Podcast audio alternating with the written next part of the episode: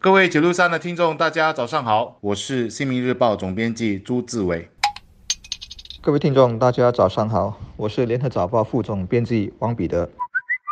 世界杯刚刚结束，今天要谈的也是一则足球新闻，而且还涉及新加坡足坛。本地有一名青少年叫 Ben Davis 戴维斯，他刚在上周五和英超球会富勒姆 Fulham 签订了。职业球员合同，在为期两年的奖学金历程中，他将一边学习一边踢球，为富勒姆十八岁青年队效劳。如果表现良好，他很有希望成为第一位踏上英超赛场的我国球员。这让我想起阿根廷球星梅西年少时候的经历。他也是在很小的时候就被巴塞罗那的球探看中，后来把他带到了巴塞罗那青训学校拉巴萨那边，一边念书一边踢球，后来就。顺理成章的加入巴塞队。然而，这名十七岁的青少年戴维斯，他在申请延迟服兵役时遭到了国防部的拒绝。国防部给的理由是，这么多年来，只有极少数申请获得批准。而在体育界，只有那些在类似奥运会这样的国际大赛中代表新加坡出战，并且有潜力获得奖牌的运动员，才可以获得批准。过去十五年，只有三个人符合条件。我去查了一下，这三个人有两位是游泳健将，一位就是赢得奥运金牌的约瑟琳，另外一位也是在冬运会为我国赢得许多奖牌的柯正文，还有一位呢，其实是帆船选手苏建达。戴维斯的申请被拒绝，也就表示他必须在十二月入伍，这很可能就意味着他得放弃到富勒姆发展，可能也就此断送了。职业足球的生涯，坦白说还没来得及看网上关于这个课题的谈论，但我估计很多人会站在运动员本戴维斯和他家人的立场啊，为他叫屈，认为国防部不让他延迟入伍是有一点苛刻的。嗯，这很可能扼杀了一个很有潜力的足球苗子的成长。要知道，有天分的少年足球运动员在新加坡是稀有品种。遇到了没有在他成长最关键的那几年，让他全心投入到训练，简直是大浪费、大埋没。坦白说，本地足球目前陷入低潮。国家队还有一项在二零一七年全年没有赢得一场国际赛事的记录。许多人都不认识戴维斯，但与戴维斯有过接触的足坛朋友说，这名身高一米七二的球员技术全面，而且球商相当高，绝对有更上一层楼的潜能。他代表过我国十九岁以下足球队，也曾被征召入国家队，不过没有获得上场机会。目前，戴维斯的父亲。在新加坡足总的支持下，已经决定向国防部上诉。网上也有人发起签名支持运动。上诉的情况要日后才会知道。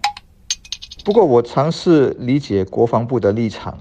认为我们在批判前还是要看一个大局，这个大局就牵涉到国防对于我们的意义，也牵涉到为什么来到国防的这个课题，我们都必须把优先次序啊确立下来，必须有所坚持，不能轻易的破例。我记得个政治人物曾经这么说过：任何的东西或财产，如果你没有能力保护它，那就不是你的。很多人一定听过马斯洛的需求层次理论。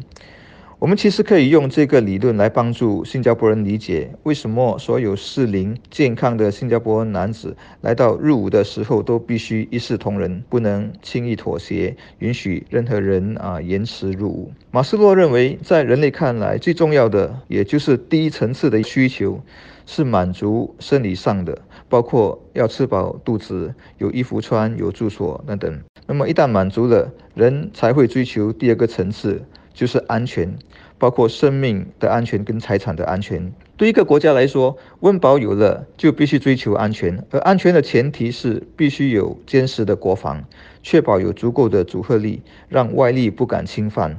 当然也包括内部的治安，不让罪犯或恐怖主义者得逞。追求运动上的成就重要吗？当然也重要。但在马斯洛的排序中，属于第四和第五个范畴。首先，他的第三层次的需求是感情，就是各种爱和关怀的这种啊需要。第四才是尊重、认可。确实很多人都有获得地位和名气的这个需要。那么第五个需求则是自我实现，也就是完成个人的理想抱负，发挥个人的能力到最大的极限。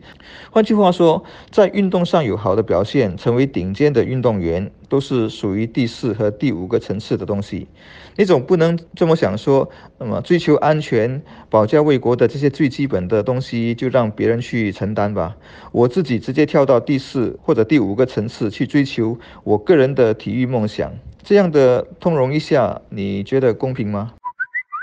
我个人认为，整起事件的关键在于戴维斯参加的是属于团体运动的足球项目，而我国足球在可预知的未来不太可能能参加奥运会或者亚运会或者世界杯，所以他的延迟入伍申请完全没有成功的先例可言。不像游泳和帆船选手那样，他们的项目是有国际大赛认可的。这就回到了一个基本问题：我们应该如何看待一名团体项目中的天才运动员？是应该带着祝福让他延后服役，还是应该坚守新加坡男性就得在法定年龄当兵的原则。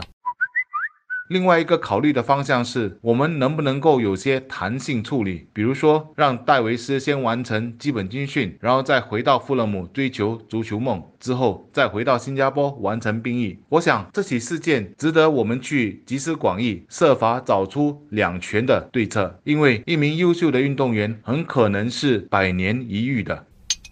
每个人都这么提要求，国防部态度只要一软化，那就没完没了了。结果是国民服役的公平性、它的正当性，包括它存在的整个精神跟价值，都会被腐蚀掉。我想这是很危险的。我认为那些支持戴维斯去踢球的人，在这个问题上应该仔细好好的重新的思考。